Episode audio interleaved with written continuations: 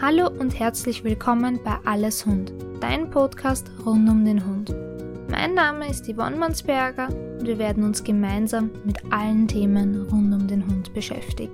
In dieser kurzen Folge geht es heute ausnahmsweise nicht um deinen Vierbeiner, sondern um dich, ob es Zeit ist, deinen Traum vom Unternehmen mit Hund zu verwirklichen. Fürchtest du dich vielleicht jeden Tag aufs Neue vor dem Aufstehen, weil du in die Arbeit musst? Freust du dich bereits am Montag in der Früh, bereits auf Freitagabend, weil es dann endlich ins Wochenende geht? Oder kannst du den Tag, an dem du kündigst oder in Pension gehen kannst, nicht mehr erwarten? Wenn du diese Fragen mit Ja beantworten kannst, ist es vielleicht Zeit für einen Jobwechsel oder Zeit, an deinem Traum zu arbeiten. Viele Menschen sind mit ihrem derzeitigen Job unzufrieden. Durch die Corona-Pandemie haben auch sehr viele Menschen ihren Job verloren. Einige haben vielleicht noch gar keinen neuen Job gefunden, weil es die Lage am Arbeitsmarkt gar nicht so einfach macht. Andere haben vielleicht einen Job gefunden, mit denen sie nicht so glücklich sind. Und vielleicht ist das ja jetzt genau dein Stichwort, um deinen Traum vom Unternehmen mit Hund zu verwirklichen. Ich finde, hier gibt es auch noch ein sehr gutes Zitat von Sparky Anderson. Wenn du nichts veränderst, wird sich auch nichts verändern. Das heißt, wenn du nicht den ersten Schritt machst, kann ihn auch niemand sonst für dich machen. Wenn du dich nicht dafür entscheidest, dass du jetzt an deinem zukünftigen Traumjob arbeiten möchtest, wird es nicht passieren. Den ersten Schritt kannst nur du selber machen. In Österreich gibt es einige Berufe, bei denen du mit Hunden arbeiten kannst. Dazu zählen beispielsweise die Hundetrainer und Verhaltensberater, die Hundemasseure und Bewegungstrainer, die Hundefriseure, Hundesitter und Pensionen, die Hundeernährungsberater, die Hundeenergetiker und indirekt natürlich auch der Zoofachhandel. Die meisten dieser Berufe übt man selbstständig ohne ein Angestelltenverhältnis aus. Die Gründe, warum man sich selbstständig macht, sind sehr unterschiedlich. Manche Menschen wollen einfach ihr eigener Chef sein und ihre eigenen Träume verwirklichen. Andere Menschen hoffen darauf reich zu werden oder vielleicht auch nur etwas weniger zu arbeiten.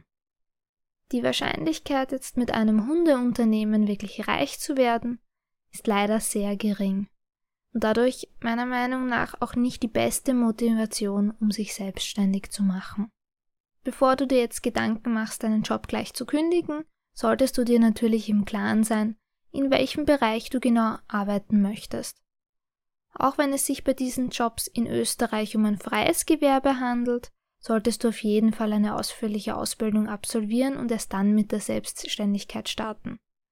Sehr viele Ausbildungen finden sogar berufsbegleitend an den Wochenenden statt. Du musst auch nicht sofort ins kalte Wasser springen, deinen Job von einem Tag auf dem anderen kündigen und dadurch sofort erfolgreich sein und viel Geld verdienen. Die meisten Hundeunternehmer starten nebenberuflich mit ihrer Selbstständigkeit. Dadurch ist natürlich dein Risiko geringer und du kannst langsam mit deinem neuen Unternehmen durchstarten und hast trotzdem noch die Absicherung deines Lebensunterhaltes durch deinen Hauptjob.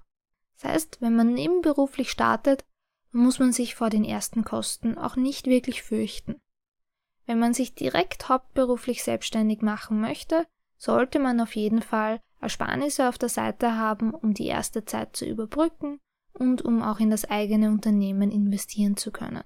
Die ersten wirklich großen Kosten sind meist die Ausbildungskosten. Danach kommt es stark darauf an, für welchen Beruf du dich entscheidest. Als mobiler Trainer, Masseur, Sitter oder vielleicht auch Ernährungsberater brauchst du zu Beginn meist keine so hohen Investitionen, sondern kannst direkt mit deiner Arbeit starten. Wenn du gerne einen fixen Standort hättest, musst du natürlich zuerst ein geeignetes Grundstück finden und in dieses investieren. Das ist besonders wichtig beispielsweise bei einer Hundepension. Hier brauchst du auf jeden Fall einen eigenen Standort. Aber auch als Hundetrainer oder Hundefriseur beispielsweise hättest du meist gerne einen eigenen Standort. Auch als Hundebewegungstrainer und Friseur musst du zuerst das richtige Equipment besorgen, damit du mit deiner Arbeit überhaupt starten kannst. Das heißt, hier hast du natürlich höhere Anfangskosten. Meiner Meinung nach hast du als Zoofachhandel die höchsten Startkosten. Du benötigst zwar meist keine teure Ausbildung zu Beginn, brauchst aber, sofern es nicht nur ein Onlinehandel wird, definitiv einen fixen Standort.